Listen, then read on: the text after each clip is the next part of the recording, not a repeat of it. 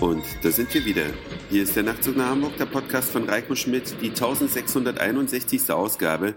Ich freue mich ganz sehr, dass ihr wieder mit dabei seid.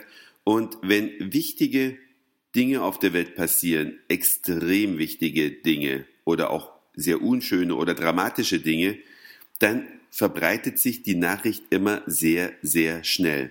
Als John F. Kennedy ermordet wurde, war diese Nachricht innerhalb kürzester Zeit um den gesamten Erdball gewandert, obwohl es damals noch gar kein Internet gab. Als die äh, Flugzeuge ins World Trade Center gesteuert wurden am 11. September 2001, war es, glaube ich, auch eine wenige Minuten Sache und wir wussten in Deutschland alle Bescheid. Insofern freut es mich, dass es heute Morgen am Dienstag gegen 9 Uhr und Äpfelstückchen passiert ist, dass ich von der Nachricht eingeholt wurde, dass es in Großbritannien Nachwuchs gab, dass Catherine und William Eltern geworden sind. Ist eigentlich eine gute Nachricht, weil geboren wurde das Kind ja schon gestern um kurz nach fünf unserer Zeit. Und jetzt hat es die ganze Nacht gedauert und den halben Morgen. Also insofern sieht man, dass die Nachricht gar nicht so wichtig ist, oder? Daran kann man es messen, weil sonst hätte man ja schon irgendwie eine SMS von Freunden oder so bekommen. Ich hatte gestern Abend war ich mit Freunden feiern und habe mein Handy auch die ganze Zeit angehabt, hätte also das auf jeden Fall mitbekommen, wenn es für jemand für wichtig erachtet hätte. Oder habt ihr es als wichtig angesehen? Weiß man nicht.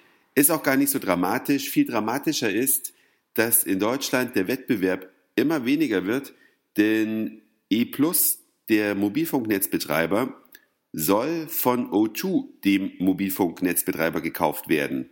Und damit hätten wir dann einen weniger in Deutschland, was natürlich für den Wettbewerb nicht ganz so schön ist. Man kann natürlich sich viele Gedanken darüber machen, was O2 und E eigentlich sind.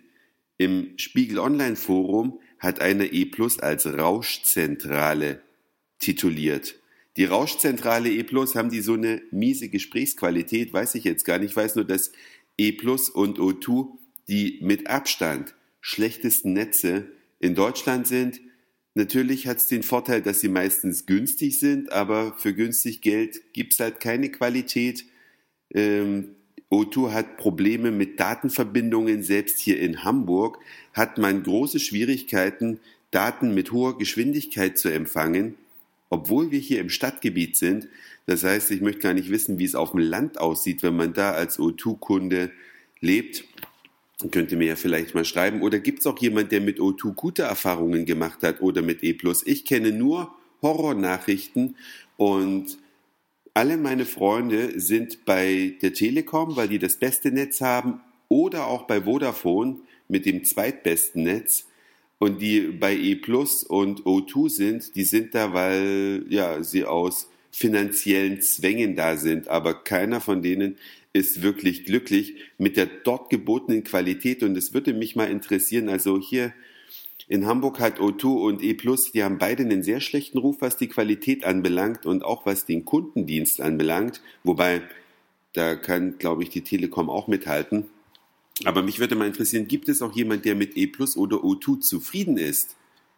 Der oder diejenige kann sich ja gerne mal per Mail bei mir melden. Das war's für heute. Dankeschön fürs Zuhören, für den Speicherplatz auf euren Geräten. Ich sag Moin Mahlzeit oder guten Abend, je nachdem, wann ihr mich hier gerade gehört habt. Und vielleicht hören wir uns schon morgen wieder. Euer Reiko.